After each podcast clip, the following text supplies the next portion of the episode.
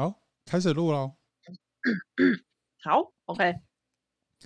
三、二。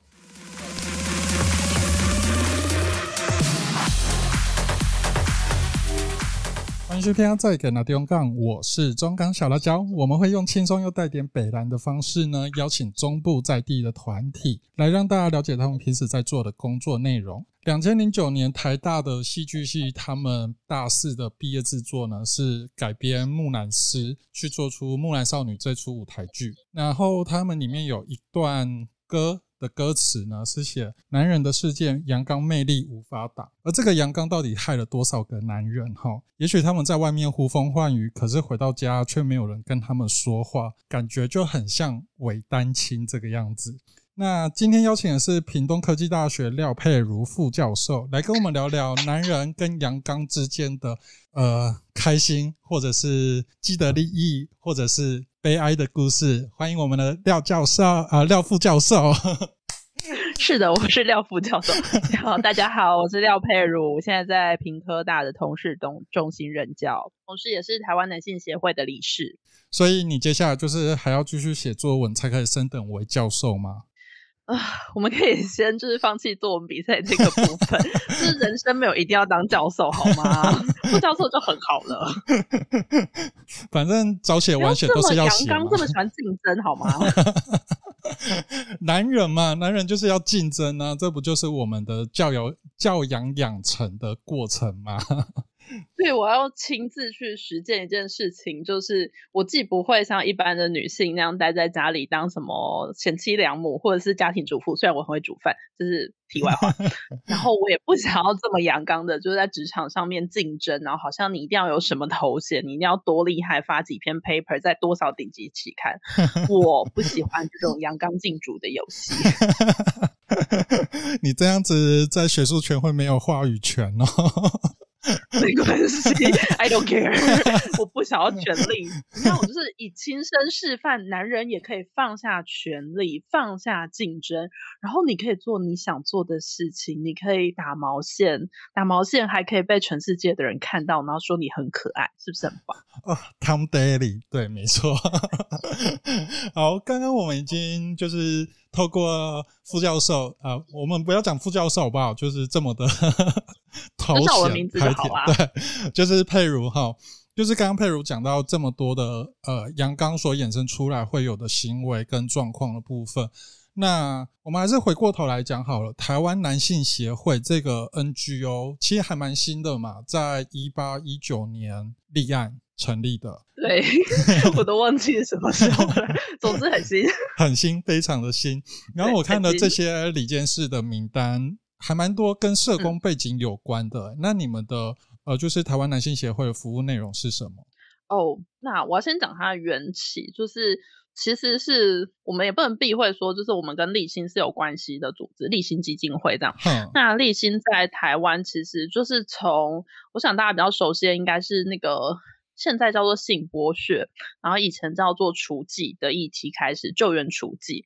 那因为立新是一个比较基督教背景的组织，所以它其实是带着一种要救援这些除妓的心的态度。OK，Anyway，、okay, 总之在过去的三十年啊，什么就是救世态度，救世态度。对对对对对，因为 这就是一个很宗教的的行行动嘛。然后，所以过去的三十年来，可能立新都是在从事，就是比如说像呃，现在叫做性剥削。好，性剥削的做性剥削的方案，嗯，然后做家暴的被害人的方案，做性侵害被害人的方案。嗯，那其实大概就是在我们这个协会，台湾男性协会成立的前，应该应该三四年吧，就是在我们正式立案成立之前很多年哈，其实在前五年吧。励馨的内部就有在讨论说，是不是要试试看做男性的被害人的方案？因为其实，在实务现场，就是说在社工实务现场，其实会发现，哎，真的有男性的家暴被害人，真的有男性的性侵的被害人。可是制度上面好像没有那么重视所谓男性被害这件事，或者说有一些。做家暴方呃被害人方案的社工会发现，那个所谓的男性相对人，就所谓打老婆的那个人啊，那个男人哈，他不一定是像过去我们所讲的那么坏，嗯，可能五十年前，一九五零六零年代台湾很多男人真的很大大男人主义，那又是一个农村社会，慢慢慢慢开始转型成工业社会的过程，所以可能真的有很多男人真的打老婆。把它当成一个就是家常便饭，但是三十年了，有很多的改变嘛，社会环境的改变，然后呃性别观念的改变，性别关系的改变，所以其实我们的前身是这样，不是前身，就是说我们其实是从立新的这些服务经验里面开始，他们觉得应该要来做男性，可是立新是一个大家全台湾人应该都知道，他就是妇女组织、妇女团体，对对，好像做男性也很怪。好像哪里怪怪的这样，所以所以立新非常 好心的 捐助我成立了台湾男性协会，哈哈哈。所以是他们就是辅导你们，就是去呃，也不能说辅导，就是协助协助你们去成立这个男性协会。没有啊，前几年刚开始成立的时候是金主。对，那我觉得因为一开始其实是从实物服务、实物经验出发，嗯，想要。来探究，就是包含男性被害人，甚至想要去探究男性的所谓相对人、加害人这样子。那我们现在不会用加害人这个词了，哈。好，所以，所以他其实你会发现，我们理监事群里面有心理师，嗯，有社工专业的，对，然后或者是像我这种，就是总是被嘲笑没有实务经验的老师。我自己说，免得人家来讲我。简单讲就是理论派不呃飞在天上这样子。对对对对对，哎对，像我这种，但因为我有带一些相对人课程，所以就是也不敢说我很适合啦，但是就是至少有一点小小的经验可以跟大家分享这样。所以这才是我们的组织是这样，就是我们其实是希望去发展的是比较实物层面的。去看到包含台湾现在的性别暴力防治的制度下面，男性所谓男性的性别角色是怎么被建构出来的？然后男性的被害人跟相对人可以取得资源是什么？还有可以从我们的实务经验里面去看到，那台湾的男性长什么样子？大概是这样。所以你们有在做个案服务？有哎、这这应该可以讲，就是我们拿的补助的钱，当然是要做就是实际的个案服务。所以我们其实不是就目前的状况，可能我们也会希望做倡议，但是我们希望那个倡议是从个案服务的经验累积出来的倡议，嗯、或者是从我们里监事，尤其是我们里间是很多人都是跟男性工作的，嗯，不管是从。男性相对人，或者是男性被害人，就是很多理监事都有这些经验，嗯，所以我们会希望所谓的倡议是从服务经验出发，嗯嗯嗯。嗯可是你们这样组织成立有受到什么攻击吗？比如说像有些人可能会觉得啊，男性为什么要辅导？为什么要成立一个男性协会？男性坐拥那么多的资源跟空间的时候，还有他在成就上面那么多的时候，我们不好好专心放把这些资源放入放在女生身上、女性身上，为什么还要转头去做男性？这时候好想唠 Judith Butler，就是这本书有翻成中文，所以大家可以去找那个非暴力的力量。然后他在书里面其实就在谈一件事，就是他在书里面有几个段落，其实是不断不断的在问一个问题，就是谁是所谓的脆弱的群体？那当我们今天不管是从人权论述的观点，还是从什么观点出发？去把某一群人框架成脆弱的那一群人，然后我们提供援助的时候，我们采取的态度是一种所谓比较父权保护式的态度呢，还是我们是跟他，或者是去看到这些所谓脆弱的群体，他们可以抵抗的力量？嗯嗯嗯，我会突，我会我我会想要问这个问题，就是说，在在。你刚刚的问题里面好像会认为说，女性她必然都是受压迫的，然后男性他必然都是压迫者。嗯，但是这是结构层次上来说啊，那我们用所谓的交织理论，呃，这交织理论的观点来看的话，哎，突然变上课了，就是就就是上课，就是上课，自己大家自己 Google，对，觉得好像关键字自己 Google 的，对。中中文还不够多，请你 Google 就是英文。英文。对，要先懂英文。就就简单说，交织理论观点来看，他会去看到说，那今天生理男性他也有可能因为其他的状、其他的呃状况，他的身份认同类别，比如说你今天是男同志，好、嗯，或者是说你今天是年老的男同志，嗯，或者是你今天是年老的身心障碍的生理男性，嗯，你有各种可能，你是男性，你也会有其他的身份是在这个社会上是受到压迫的，嗯、女性也一样。女性也一样，她有可能，比如说交织理论最一开始在美国提出来的观点，会去谈黑人女性她受到压迫来自性别跟族群。嗯嗯，嗯。那为什么要提出交织理论？因为她想要去告诉白人中产阶级女性主义者一件很简单的事，就是你所说的女人受压迫，但是在女人里面有很多不同的女人。女人很多样貌，不同样貌的不同族群的不同类别的女性，她受到的压迫程度也会不一样。简单讲，这个交织理论就是在整体父权的框架下，它又会掺杂了很多，比如说种族、国籍，然后一路下来到分野出男人、女人。那如如果我们以男人来讲，以台湾来讲，有汉人、汉人男人。年长的、青壮的、少年的，然后原住民到呃，移工，移工也是一个，就是在是在这个交织理论里面也会去谈到的东西，然后一路下来这样子，是是是，所以你们就是希望是从这些这么多，你是说分要说分门别类吗？去抓出他们应该是看到人是立体的吧？嗯，就是以他们的身份、种族下去，呃。抓取他们的生命经验，然后去看见他们的历程，然后对症下药。对症下药，不要讲的好像每个人都有救一样。没有，因为像。啊，我这边就要开始讲一个比较比较针对性的东西，就是比如说像婚姻平权这件事情好了，那要进入婚姻的人，确实你可以使用婚姻平权这个法案，可以进入到婚姻体制嘛。可是我进入婚姻体制之后，我没有要小孩啊，可是我们的国家的福利政策，它就不会受用到我身上了。嗯嗯，对对对，就是就是呃，我们整体的社会的法案来讲，它可能还欠缺了什么，而我们是比较希望是可以把不同的生命经验给汇集起来，去做出符合目前台湾从人从身份一路到法案上面的立法过程，或者是倡议过程，这样是吧？哦、呃，我觉得你用婚姻平权的例子来谈，可以更突出我们实际上在，因为我我比较熟的都是保护性的业务，然后所谓保护性业务就是主要就是有很多类型，但我比较熟的主要都是跟性别暴力有关的。嗯，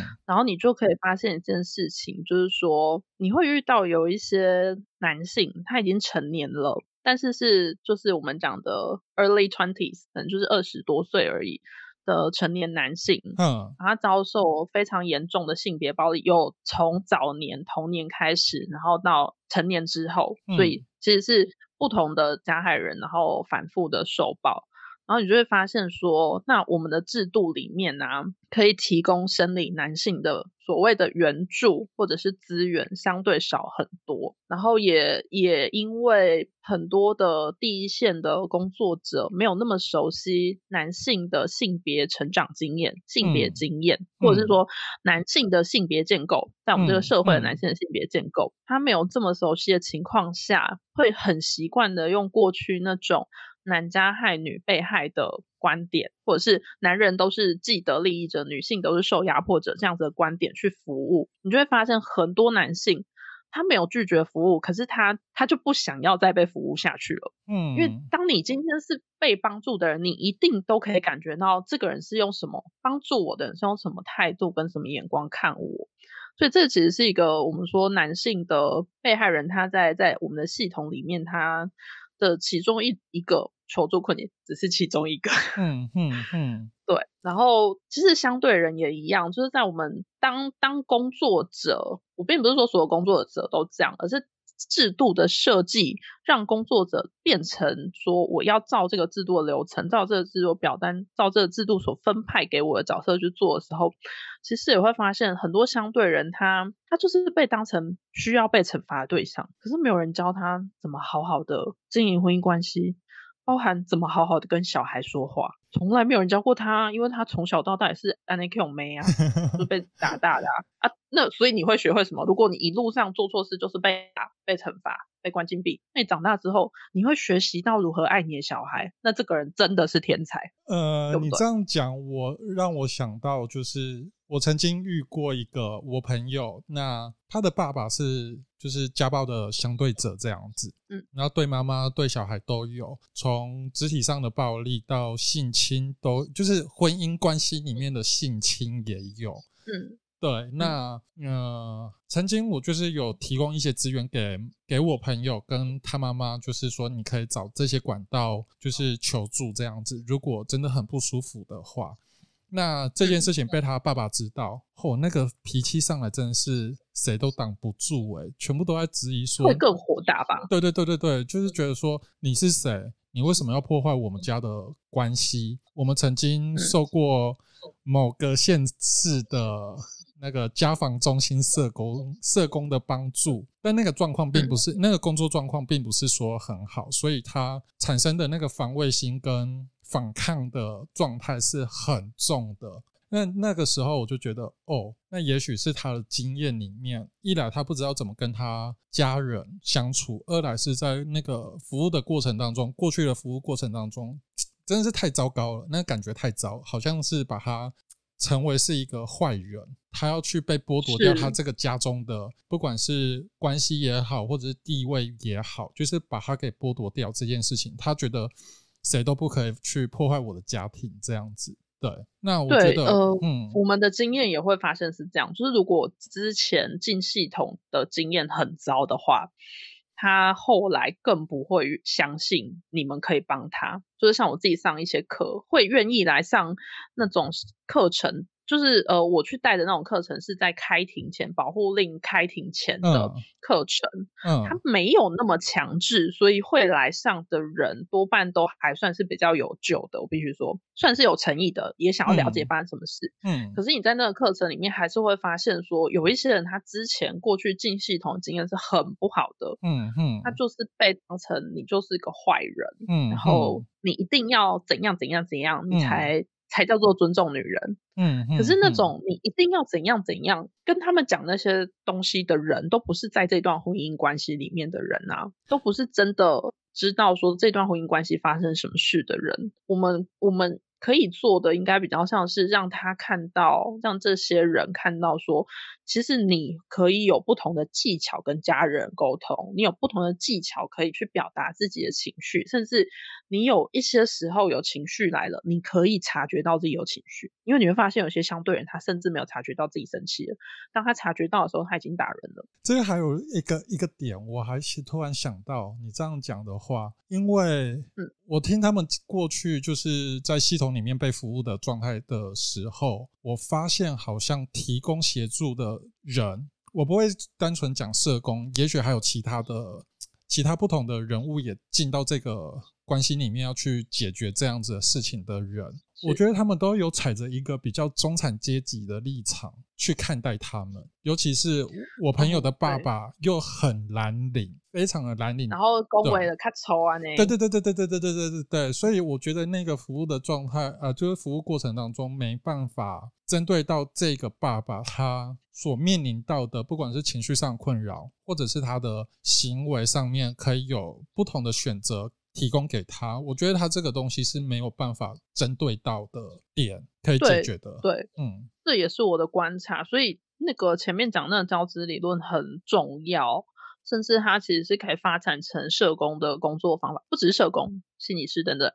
所以说，这不是多元文化观点哦，这跟多元文化观点不一样，而是交织理论。然后你去看说，比如说你刚刚讲的例子，劳工阶级的男性，他的性别养成是什么？嗯嗯嗯，怎么？比如说他成长过程里面会被被怎样讲说，你怎样才叫做男人？嗯嗯，嗯，比如说。大家，我讲这样很刻板印象，但我只能先用这种大家比较能理解的刻板印象。实际上不见得这样，大家比较能理解的刻板印象可能是，呃，好像就要吃槟榔。比如说，我去演讲之后，同学画那个，你觉得家暴大夫长怎样？千篇一律的画出吃槟榔、穿吊嘎、蓝白拖，旁边有酒瓶，就是大家既定的八加九的样子。然后他们觉得这些都是很很有问题的人。可是当你今天是在一个所谓劳工的劳工阶级的社区长大的时候，你会觉得啊，黑姆的是我隔壁的阿贝啊，那不是我阿公吗？就是你会觉得他画的人就是你周遭的人啊，所以，但是这个中产阶级的想象这件事情是需要自我觉察的。嗯嗯，你今天跟他讲说你这样很中产阶级，他其实没有办法理解，因为他会觉得我也很穷。你知道，社工也是就是尽情帮助治贫。对，你其实要去谈的是我们的系统对于男性的想象，男性的性别建构的想象很薄弱，而且他缺乏阶级观点。劳工阶级的男性是怎样的？那呃，你其实也会遇到，就是所谓高社经地位的男性啊，在系统里面会遇到。那他们是什么样子？其实是会有不同的模样的，嗯，会不一样。嗯、那如果你没有这些观点，你可能就会觉得男人都一样啊，嗯、这好常出现，吵架吵一吵说，哎，你们男人都一样，不一样，男人不一样。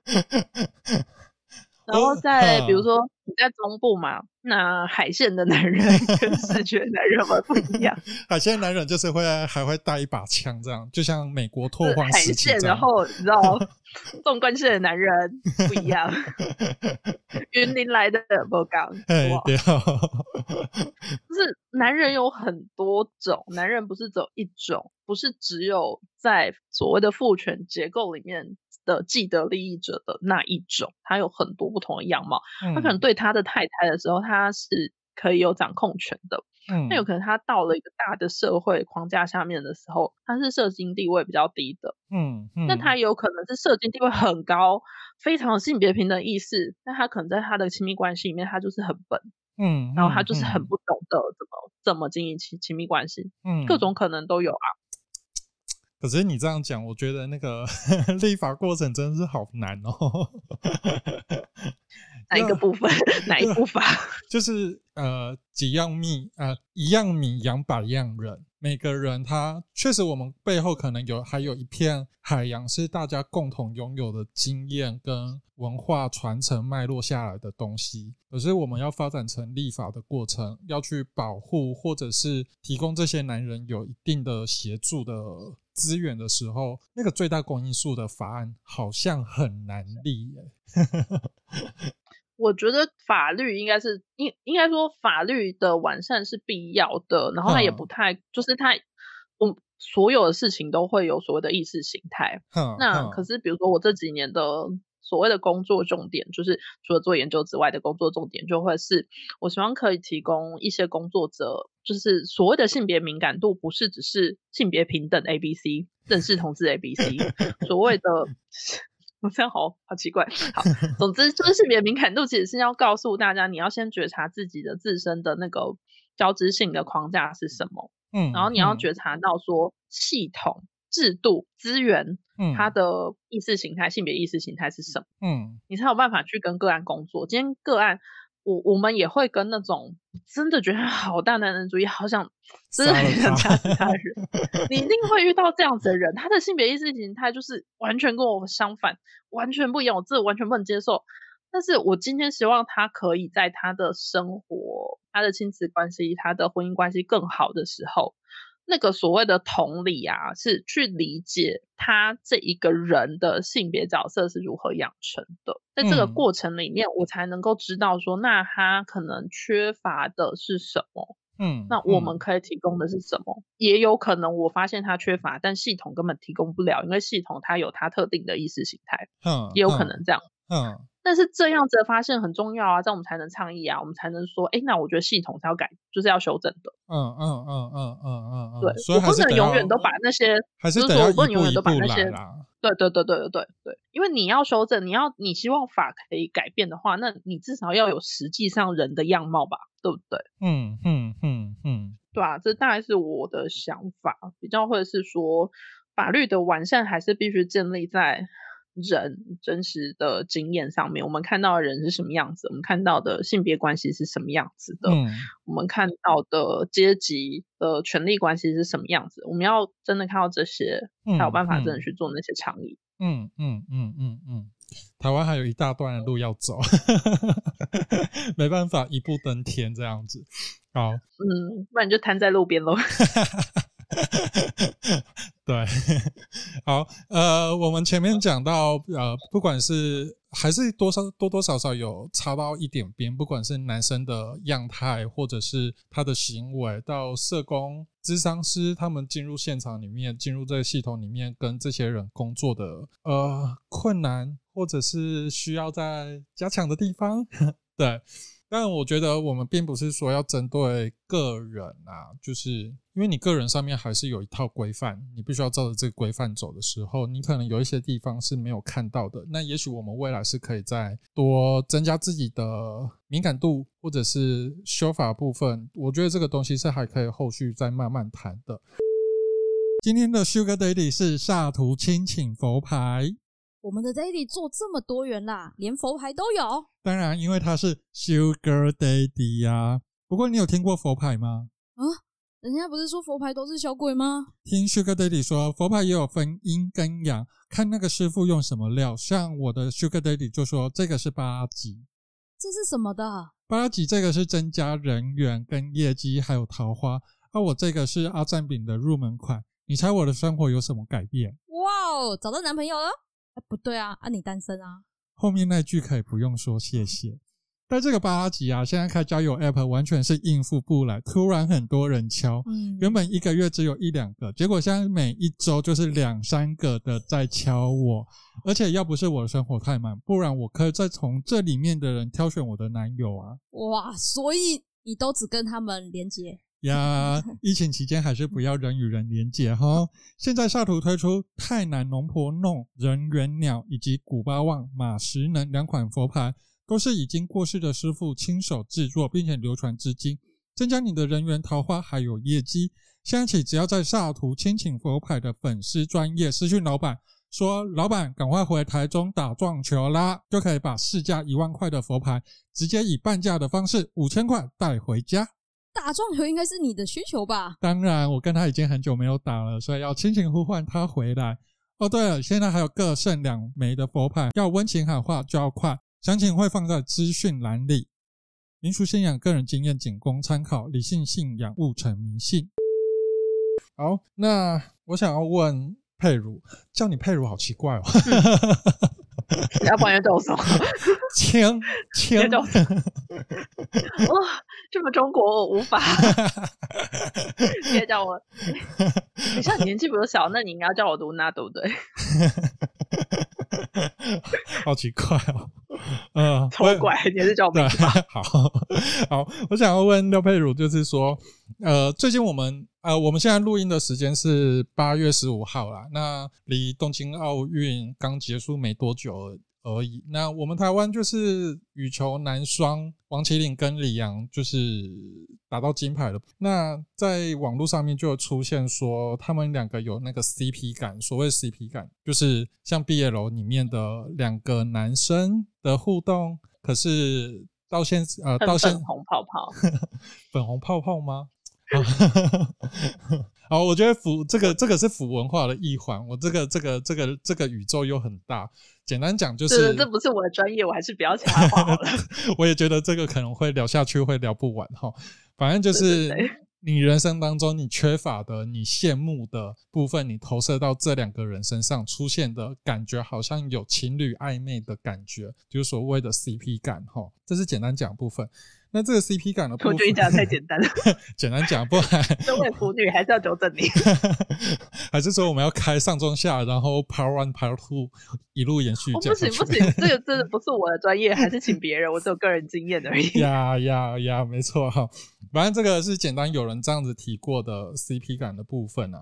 那因为这个 CP 感，所以有一些同志团体或者是 NGO 有在，就是有 po 出相关的文章。然后有提到 bromance 这件事情，所谓的 bromance 就是兄弟情谊、情感这件事。那我想要问，就是廖佩如，你就是说所谓的 bromance 跟革命情感之间，它那个分野要怎么去划分？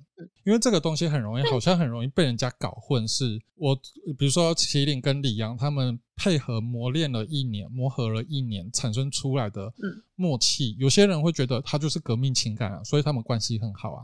而有些人就觉得这个就是两个男生的 bromance。嗯，对，那。这个这个这个界限的部分，你是会如何去看待两个男生的关系这么的亲密？突然又要变成后结构主义了，怎么办？讲啊，没关系啊。好了，我我觉得身为一个就是也是腐女。只好出柜腐女的身份。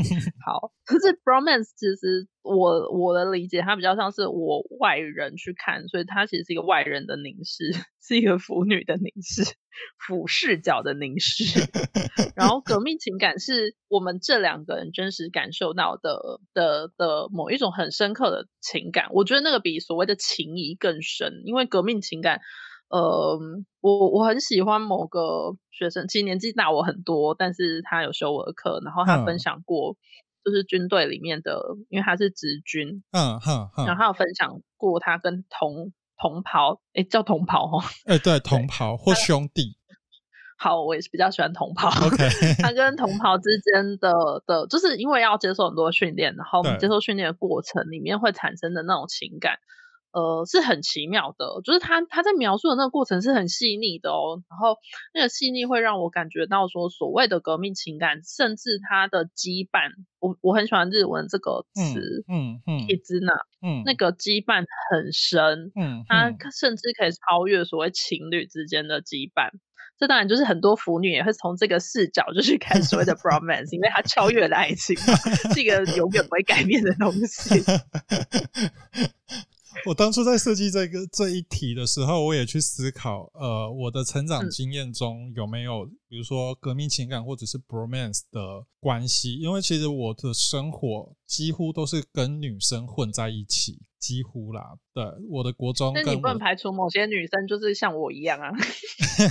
哎、欸，你比较少数特例吼，那个我还真的是很讨厌哎。出了社会遇到你这样子的女生吼，但是，但实际上跟这么这么多男性的相处，然后又在。就长时间相处又比较封闭的环境中，呃，高中是因为是工科，可是我觉得那个时候我在探索我自己的性身份，所以其实跟他们还是有一点疏离感。实际上，真的确实是、哦、会觉得自己跟别人不一样，这样吗？对对对，就是。我跟你们的世界是不同的，嗯嗯，哼，所以那个疏离感还是有。可是你要真正到，比如说 bromance 或者是革命情感这两个感受出现的时候，是在当兵的时候，确实是。可是我觉得以我自己个人自身，我不确定是不是因为我的欲望对象是男生，所以我的革命情感跟 bromance 它是被 remix 在一起。投身在一个人或者是多个人身上的时候，可是当你说 bromance 是第三者的视角去凝视这个这这两个人的时候，好像也可以成立耶。嗯，对。那应该说，我我刚的意思比较像是，我会使用 bromance 这个词的时候，是一个外人的凝视，甚至是一个腐女的凝视。然后，可是我用革命情感的时候，其实是很真确的知道这两个人之间，或一群人之间，确实存在某一种很难，我还是比较喜欢 “kizuna” 这个词啊，就是很难被消灭的那种羁绊这样。然后 bromance，它它可以这两个人或这群人真的有情感，也可以没有嘛，就是因为我这个外在的凝视，嗯，这比较是我的理解啦。但这样不小心就会变成是在写学术论文，所以 我觉得你你刚刚说的也是，就是也是，因为我们我在讲的是比较是，如果硬要去真的做一个定义的话，我会这样去定义。但是可能大部分人其实不会真的把事情区分这么清楚，只是说，就我在看到这个问题的时候，我其实想到的事情是说，男性跟男性之间的友好，就我们的社会下面的所谓性别的建构。呃，女性跟女性可以是很好很好朋友，然后牵手一起去上厕所。如果你没有找你的好朋友一起去上厕所，他等一下就会跟你吵架，就觉得你是不是 就是你是不是不爱他了？就但是只是好朋友而已，真的。你这也是刻板哦，某一种的刻板哦。没有，因为这是我的生命经验，这样可以吗？就是虽然我很像男人，但是还是有很女人的时候。可以。对，然后可是男生跟男生之间好像，但我还是有同学会男生跟男生一起没有牵手，但一起去上厕所，只是好像不会像女生这样有一个我们说的合法，我不我不是说法律的那个法，我说一个合理的框架可以去去展现男性跟男性之间的情感，嗯，然后。呃，就是羚羊 CP，它可能展现的其实就是我们现在这个世代男孩子之间，已经就是我们对于男生跟男生之间的情谊的表现方式，我们这个社会已经是比较开了。我不喜欢开放这个词，稍微开松动，稍微松动，松动吗？我们也只能这样讲而已。有不同的可能，因为我不是上一个世代的人，所以我也不知道上一个世代男性之间到底是怎样。应该是说，男生跟男生之间的情谊，不管是羁绊也好，或者是 something，对，就是那个他的可能性越来越多了。他不一定，我们两个可能有彼此各自有女朋友，可是我们也可以展现出像情侣般之间的亲密感，那个氛围出来。对对对对，然后更多的可能，这两个男孩子也可以，就是你你要不要先说？呃，你是说这两个男孩子也可以怎样打手枪吗？互打吗？不行，这会让我想到一些性平案件。你讲，你讲，你讲。可是我想说的是，这两个男孩子之间，他也可以表现的像情侣一样，然后让自己的女朋友吃醋，但是他们女朋友还是知道他们只是好朋友。嗯，他们最近的访问有提到说，李阳的女朋友曾经有吃过麒麟的醋。嗯。嗯、对，就是李阳勾麒麟的手啊，或者是麒麟摸摸摸李阳的头啊，就是他女朋友有觉得说，为什么你们可以这个样子？就是 我觉得很棒，可是 可是也这个也确实说，他那个男性跟男性之间的互动之间，在这个世代好像真的是不一样了，跟我们过去，我们以两千年作为分。分化的年代好了，两千年之前可能还是比较、嗯、呃，身体界限也好，或者是亲密的呃情感的界限来讲，还是比较比较明确了一点。嗯，但仔细回想一下我成长的过程，我当然是在两千年以前长大的人，但也没有这么前面。我也是，就是我只是在想说，哦，对，我只是在想说，嗯，就是会。会不会其实重点不是男性跟男性之间的肢体接触，或或者是亲密的表现？会不会重点其实是尽可在公开的场合，在公共公共的场合，有众目睽睽之下，可以表达出比较 soft。的那种情感，嗯，他不用忍住眼泪，嗯，他不用明明就超开心，但是假装不开心，嗯，他可以表达他的情绪。我我在他身上看到比较是这个，也就是说，哦，我们的社会真的改变了，然后在一个解严之后的社会，真的可以让人们可以更自在的去表达，在公开的场合可以更自在的去表达自己的情绪。呃，这次的奥运其实我们看到我们很多选手其实是这样，当然也有可能是因为就是现场都没有其他观众，嗯、你知道，就是有心理学 在研究这件事。你是说实际上有观众跟没观众还是有差的这样？对，因为我们 是透过电视荧幕看的，可是他们真的在现场的人，他们是没有观众的。嗯哼哼哼，对，所以我。我不知道到底有没有可能，我们只好等下一届奥运看哦。去去验证这件事情，这样子。对，就是我觉得可以，可以。如果认真严肃要探讨这个现象，那实在太多太多因素可以来探讨了，包含我刚刚的比赛现场没有观众，所以很多的选手可以很专心在自己的表现、自己的情绪、自己的感受上面，他不需要去顾虑国足的那些事情，他不需要顾虑这么多旁边的观众。哼哼哼。嗯，好，我没有这样子的经验。不过以以我高中纯男生班跟我进入军队的状态之下，我不确定是不是因为年纪，或者是我脱离了学生生活，进入到一个社会里面的时候，嗯、对于男性的情感表达，在军中会比较容易被压抑吗？被引发？但我觉得那个部队还是要看啊，看开不开放。但因为我的部队是比较可以去容许这些事情发生的，包含我是同志出柜这件事，对，嗯，那我我觉得在我们军中里面的男生们，就是我的同袍们、学长学弟们，还有班长，他们对于自己的脆弱的那一面是比较会在里面展露的。可是再回到高中的那个求学经验来讲，是比较没有的。我也不确定说会不会是年纪跟环境中呃有所不同。那你现在在职场上呢？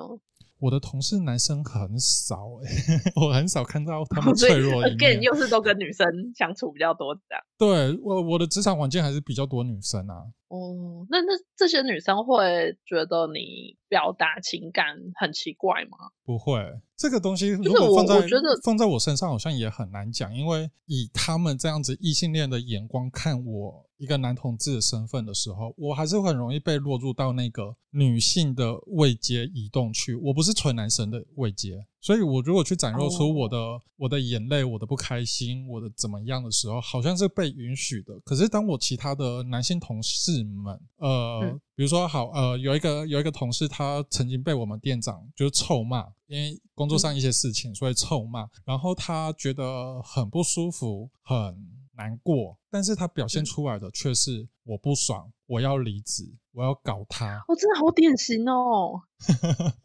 可是我，好典型哦，我在旁边，我对他说的是：你应该还有其他的方式可以去补救这件事。也许你的工作要调整，也许你面对店长，你的态度、你的应对是什么？那店长对你这件事情的时候，你应该要怎么去消化这个情绪？你还有很多不可能这样子，就是我我们两人之间的差别就很大。对，那当然他在反应就很典型。对，你刚讲的，这就是我瞬间脑海中就浮现很多，就是可能遇过的个案，或者是在督导经验里面听到的一些个案，嗯嗯，就会觉得，哎，这当然也很符合我们在理论上所看到，就是说很多的男性因为长期的被要求要压抑自己的情绪，所以在遇到某些状况的时候，他他的外显的方式只有比较攻击性的行为，比较攻击性的情绪表达，可是他内在其实是非常非常需要人家。呃，可能呼呼他，对对对对，就是你做的事情，其实就是你做的事情，可能有可能是他需要的，但是他不会表现出他需要这些东西的样子。嗯。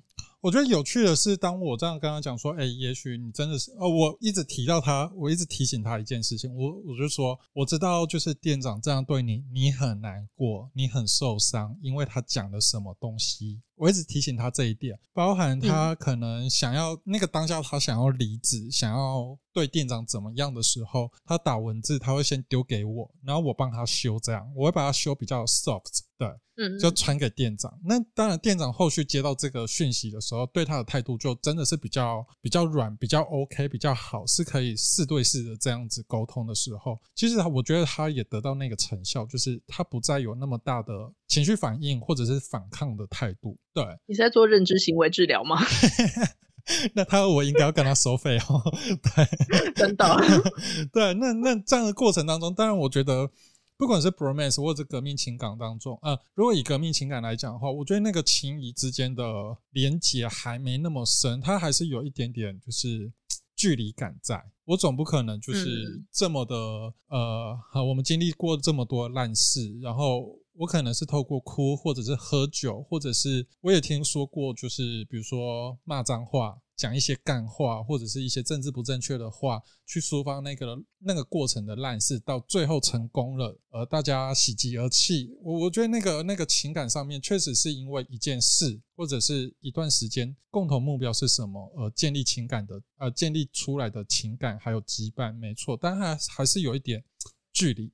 到我们真正、oh. 对，到我们真正我们认为男生可以有更多的情绪出口或者是表达方式的时候，那个距离又更大了。是不是有点像？我不太确定我这样子描述有没有符合你的感受。就是说，那个所谓的革命情感的建立是在于一个人可以把自己交出去，那那个自己包含了脆弱，包含了无助，包含了、嗯。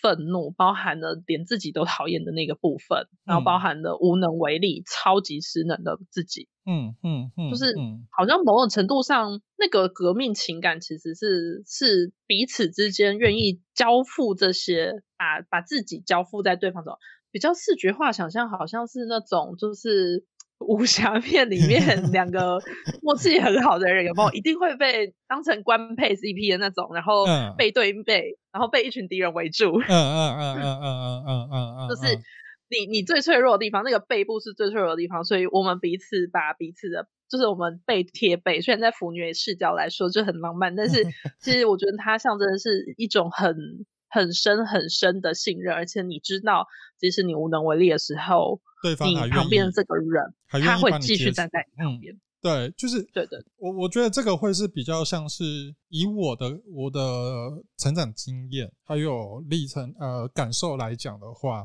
这个我会比较像是我从革命情感，我的目标我的 target 很明确的时候，升华到 bromance 的历程。哦，所以我我才会觉得说，我不太是站在第三者角色去看 bromance 这个这个情感之间的流动。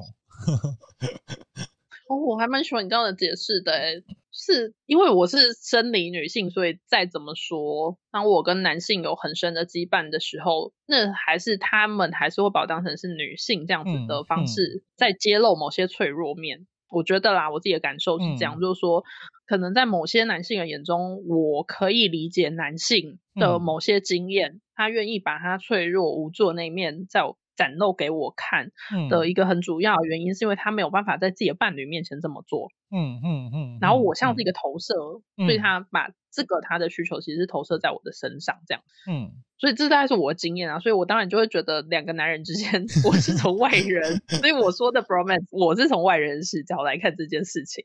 但是就像你说的，你的感觉是你你经验里，对对对，我觉得这就是不同的立场啊。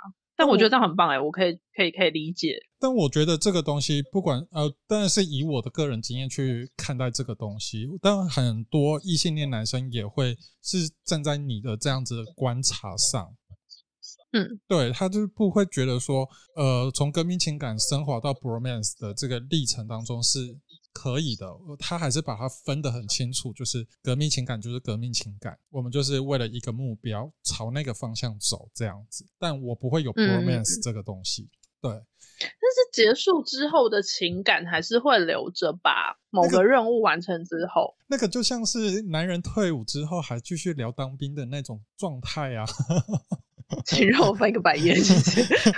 就是呃，我知道很多人很讨厌，就是男人一直在聊当兵这件事情。可是他真的就是革命情感，他我们为了是一个点一个点一个点的事件跟目标，一直不断的去 repeat 它。但是这个过程当中，我们两人共同做这件事情，我遇到什么困难，我跟你讲的那个脆弱交付出去的时候是不见的。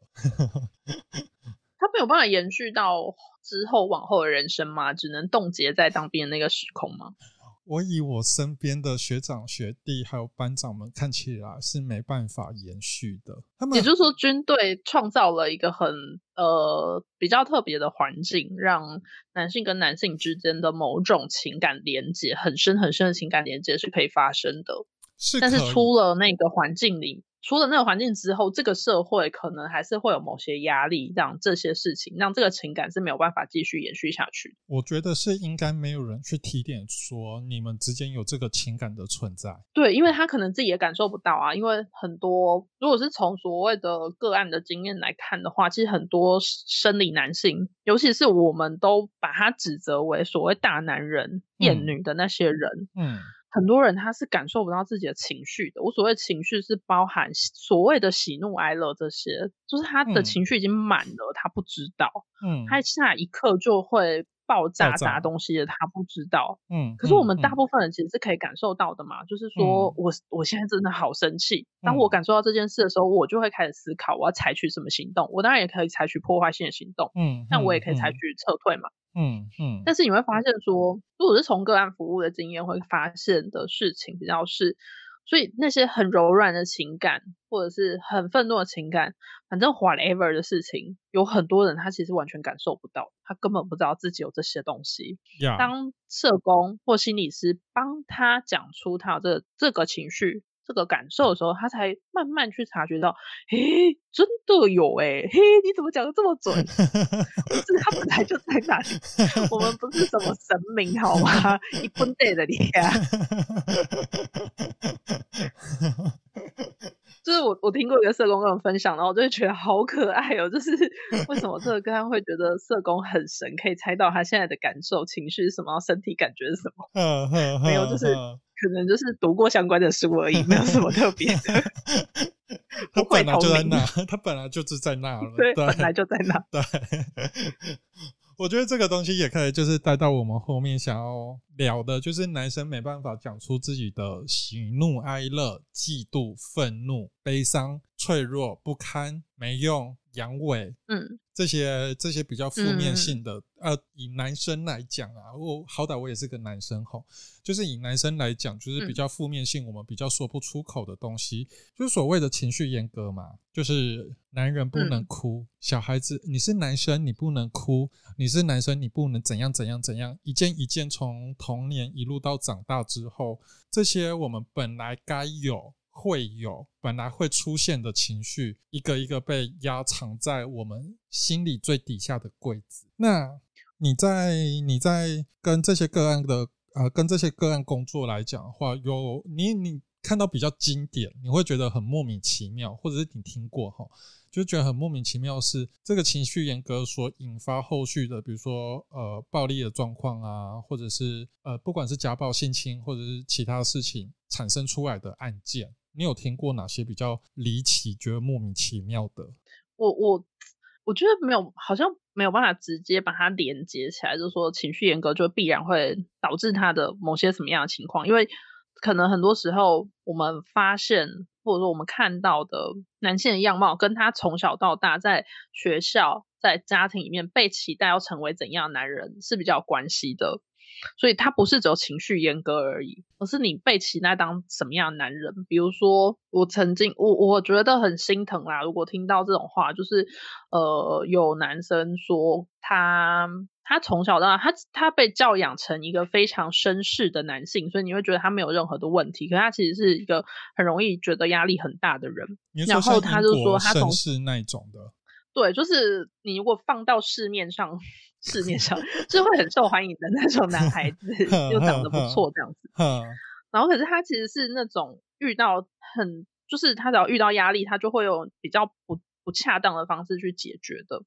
所以才会被遇到嘛，嗯、所以才在系统被遇到这样。嗯嗯嗯。好，那我要讲的重点是，就是所以他的成长经验里面是会一直被讲说你是哥哥，所以你要让妹妹啊。然后不然就是讲说，呃，你是我们家唯一的，就是儿子嘛，唯一的儿子这样，唯一的男孩子。你以后如果爸爸过世了，你是要保护妈妈跟保护妹妹的。嗯嗯嗯嗯，所以所以他的整个成长过程是不断不断不断的被期待，说你要放下自己的需求，你要放下自己的害怕，嗯，因为你要去保护，你以后要代替爸爸去保护家人，嗯嗯嗯，那。其实这种压力是很大的。然后你你也可以想象说，在我们的社会，即使现在是二十一世纪的二零二一年，但在我们社会上还是有一些家庭会对男性。唯一的儿子会有一些非常非常高的期待，包含要赚很多的钱，包含以后以后如果爸爸不在了，他要接管、嗯、接管，他要照顾妈妈等等这些。就是他会被期待的事情是很多，当然更进一步来讲，如果他结婚之后，他的他的太太可能会被期待更多的事情嘛，这又是另一个话题这样子。嗯嗯嗯嗯、那如果他的太太被期待更多的事情，然后被期待这些事情，他太太又不想做，那这个男人是不是就夹在中间？嗯嗯，那他就会形成一个也蛮典型，其实很典型但很复杂的，就是你在比较像不能说乡村农业的县市会看到的家暴相对人的样子。嗯，嗯嗯就是。他的家暴里面还隐含了婆媳的问题，嗯，然后这里面更复杂，并不是女人为难女人，而是整个大家族对于一名男性唯一的儿子的那种期待跟想象，嗯，然后他太太共同承担的过程里面，他们亲密关系出了什么状况，嗯，就是很复杂，我觉得是很复杂的。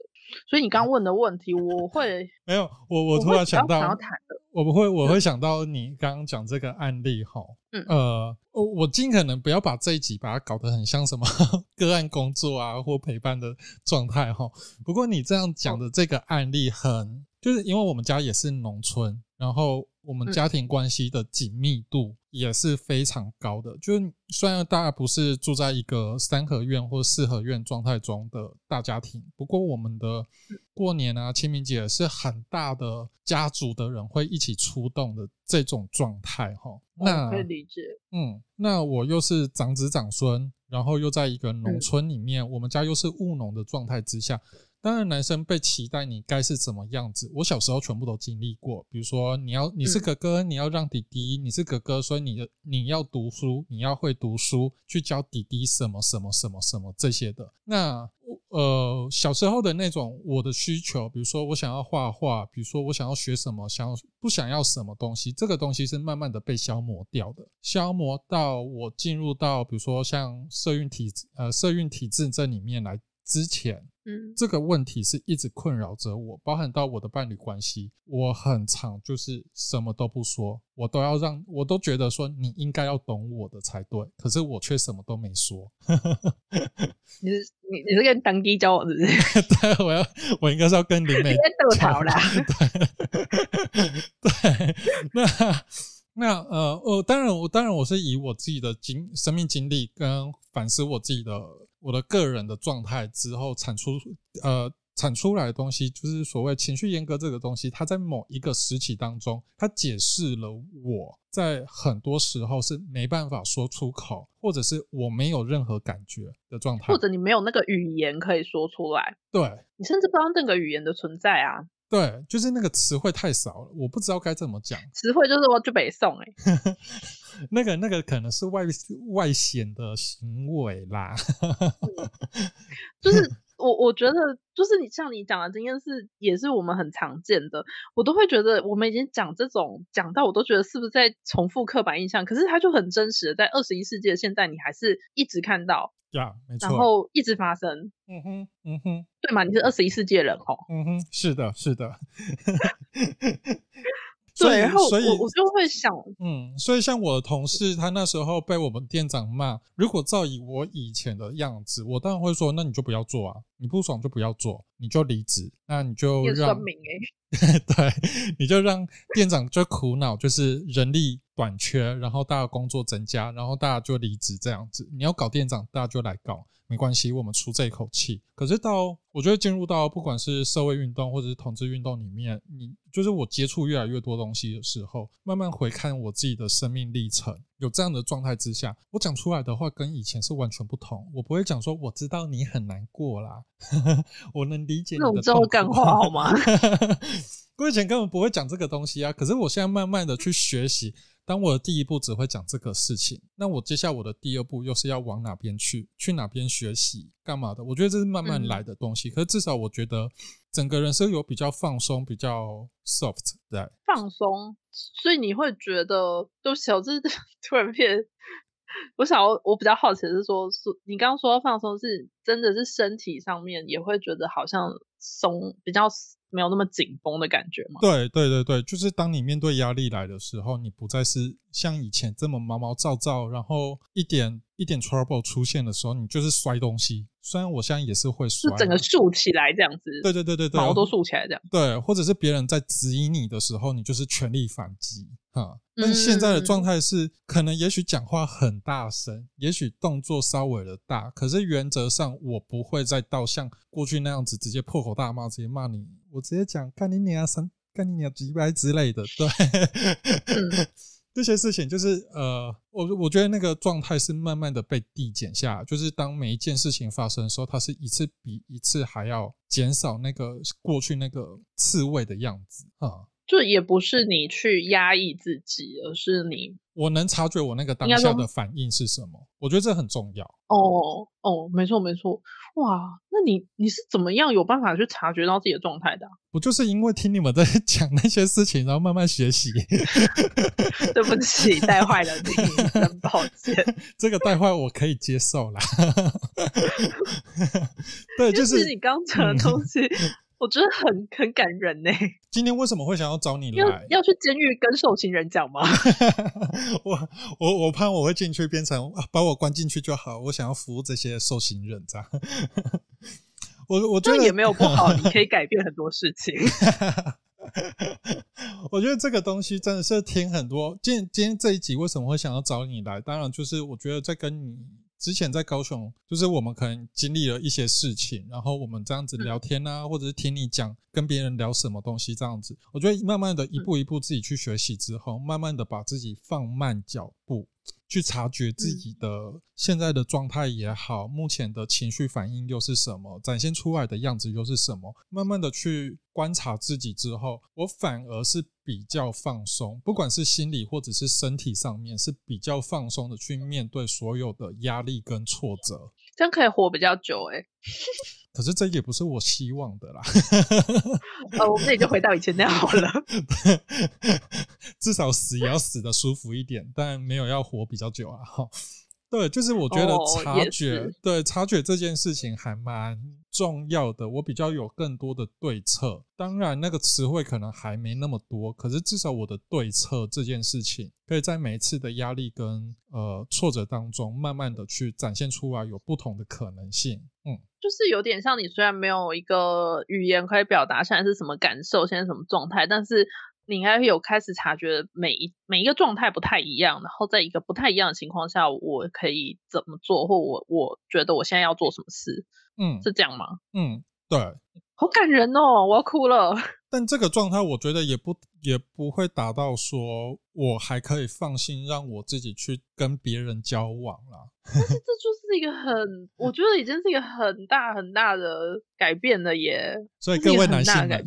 所以各位男性们，你们的 model 在这边，你可以跟我一起来慢慢学习，这样。以后要带你去当那个真人图书馆的讲者。哦，但你，我觉得你讲的很棒的事情是，我们其实刚刚就在示范，我们男性协会还有另一个就是。我们的呃理事郭雅珍，她是一个心理师，然后她就是她带了，她真的很棒，雅珍真的超棒，就是她带男性的大学生的情感教育团体，然后在那个团体里面，就是真的会有很多，当然雅珍很厉害，就是她让那个团体是安全的，是舒服的，所以男孩子们可以谈很多很多，可能走出这个团体，他们在社会上。呃，不被期待，就是说男生不应该谈、不能谈的事情。嗯嗯嗯嗯。然后就有点像你刚刚分享，就是说慢慢去觉察到，哦，原来我这时候是这种感觉，哦，原来我曾经经历过这样的事，让我现在这个样子。嗯。慢慢的去觉察，然后慢慢的去改变。其实我觉得我们在做的事情看起来很个人，可是我觉得这些很个人、小小小小的个人集结在一起啊，不就变集体行动了吗？是啊，是啊，是啊，是啊，是啊。是啊，对啊，我我会觉得，天啊，我今天听你讲好感人哦。好，呃，我们今天虽然这个议题很大，没办法在这么短的时间内把它讲清楚、说明白，甚至还有一些方法可以怎么用，都没办法去在这么短时间内去表述。不过，我觉得还是有几个比较大的重点，在这个过程讨论呃聊天的过程当中，就是大家可以去思考看看，对于一个男生他这么的啊。讨人厌的时候，我们可以用一个水汪汪的眼睛看着他，然后默默告诉他说：“没关系，放轻松。” 对，我们，我们之后可以先记得带瞳孔放大片。对，放轻松，我们可以先在，就是在在他情绪高涨过程当中先，先呃互相离开这个。空间环境让彼此 calm down 下来，然后再慢慢的去诉说那个当下的心情啊之类的，以及你的观察以及他的体悟是什么，慢慢的去引导。我觉得这个东西对于一个男生，你不想要或你不想要在那个情境，或者是他不想要在这个循环里面一直不断的重蹈覆辙的时候，我觉得它是一个第一步的方法，是可以使用的。那男性协会最近或者是未来还有什么样的业务要做的吗？呃，我们十一月十九号有个研讨会，不过那是给实务工作者的，就是可能是对于就是做男性被害人相关的业务哦，有兴趣，不是有兴趣啊，就是说你有相关的 服务经验的人可以来，就是这我们会在线上会用线上会议的方式，就是我们之后宣传的讯息出来之后可以报名，然后我们今年会谈家暴的男性被害人跟性侵的男性被害人。然后会分享那个雅珍会分享她的那个情感教育的团体，嗯，我觉得很精彩，自己讲自己规划自己觉得很精彩。我们会请其他单位的人来分享啦，不是我们自己讲而已。家己报告靠北超车啊！你不不不，我们这个我们就是非常非常希望可以跟真的在第一线工作的人，大家一起去整理彼此的经验，透过这个研讨会的机会，可以整理彼此的经验，然后让更多的人可以去听到跟看到，然后去思考。在制度上面，在做的工作上面，甚至一些小小的工作技巧上面，可以有什么样子的突破跟创新？嗯，好。如果你想要参加这个研讨会的部分呢，可以上粉专台湾男性协会，或者是他们的官网，都可以看到按赞分享。哎、欸，我们没有官网。哎、欸，你们有啊？有吗？你们有？哎、欸，理事，理事，理事。有，哎、欸，我们很穷哎、欸，粉钻已经是极限了。你们有官网？哦，我知道你说那个网站都是写的。对，我操，理事，还好我现在只是理事，不是理事长。而、啊、你是理事长？不是，我说还好，不是理事长。啊，不是还好，不是理事长。OK，好。那如果你，你知道理事就是不理事吗？也是，也是。好，如果你喜欢我们的节目的话，可以在呃 SoundOn Firstory、Apple Podcasts、Google Podcasts 等等平台上面分享，然后就是分享给你身边的所有的朋友，并且订阅。然后我们的 IG 是 Goodbye 台中啦。再见了，台中！你可以在 IG 上面找到我们。那有问题的话，可以私讯给我们。那我们今年是跟台中同志游行联盟合作，所以有问题的话，可以在中投友的粉钻上面跟我们联系。那我们今天就到这，明呃下一集是讨论什么、啊？安排到忘记啊？什么什么？哎、欸，我要跟大家说拜拜吗？等一下，还没。我先、哦、我先看一下我下一集是要做什么活内容。下集就把我们这一集剪成两集。我呃，我们这一集可能有一些重点，我可能在正片没办法放上去的，但是会另外开一个。这边幕后花絮吗？对，会开一个十几分钟左右，把那一段重点剪出来，这样。嗯，酷，超酷的。呀，yeah, 那我们下一集的部分会邀请台湾同志家庭权益促进会来谈谈同志小孩收出养的部分，以及同志家庭的状况。那如果喜欢的话，记得要分享订阅哦，拜拜。拜拜。